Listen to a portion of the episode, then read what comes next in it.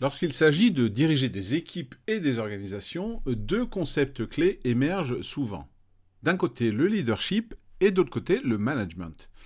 Et bien que ces termes soient parfois utilisés de manière interchangeable, ils représentent en réalité deux approches différentes, mais complémentaires, de la direction et de la motivation des personnes.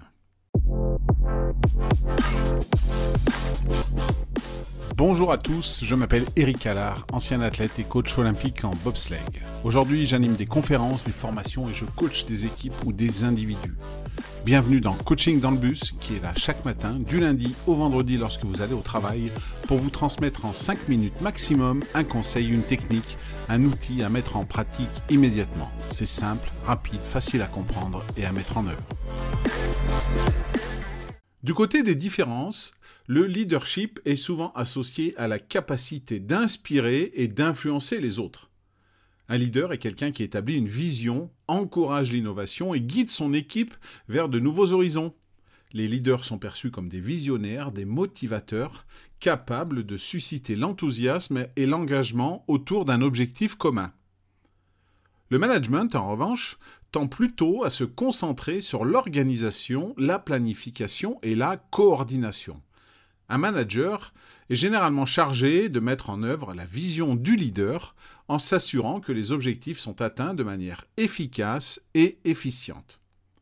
Les managers sont souvent vus comme des exécutants, des organisateurs, même à très haut niveau dans une organisation globale, veillant à ce que les tâches soient accomplies et que les opérations se déroulent sans heurts. Du côté de la complémentarité, en fait, bien que différents, leadership et management sont profondément complémentaires. Un leader sans compétences managériales peut avoir des idées brillantes, mais manquer alors de la structure nécessaire pour les réaliser. Inversement, un manager sans leadership peut maintenir l'ordre, mais manquer de la vision nécessaire pour propulser l'équipe ou l'organisation vers l'avant. L'idéal étant une combinaison des deux à la fois une vision inspirante portée par une exécution efficace. Aujourd'hui, pour mettre en pratique ces concepts, voilà ce que je vous propose. Prenez un moment pour réfléchir à votre propre style de management de leadership. Et êtes-vous plutôt un leader ou un manager? Et comment pourriez-vous développer l'autre aspect pour devenir plus efficace, plus équilibré? Par exemple, si vous vous considérez principalement comme un manager, essayez de développer votre leadership en partageant par exemple une vision inspirante avec votre équipe lors de votre prochaine réunion.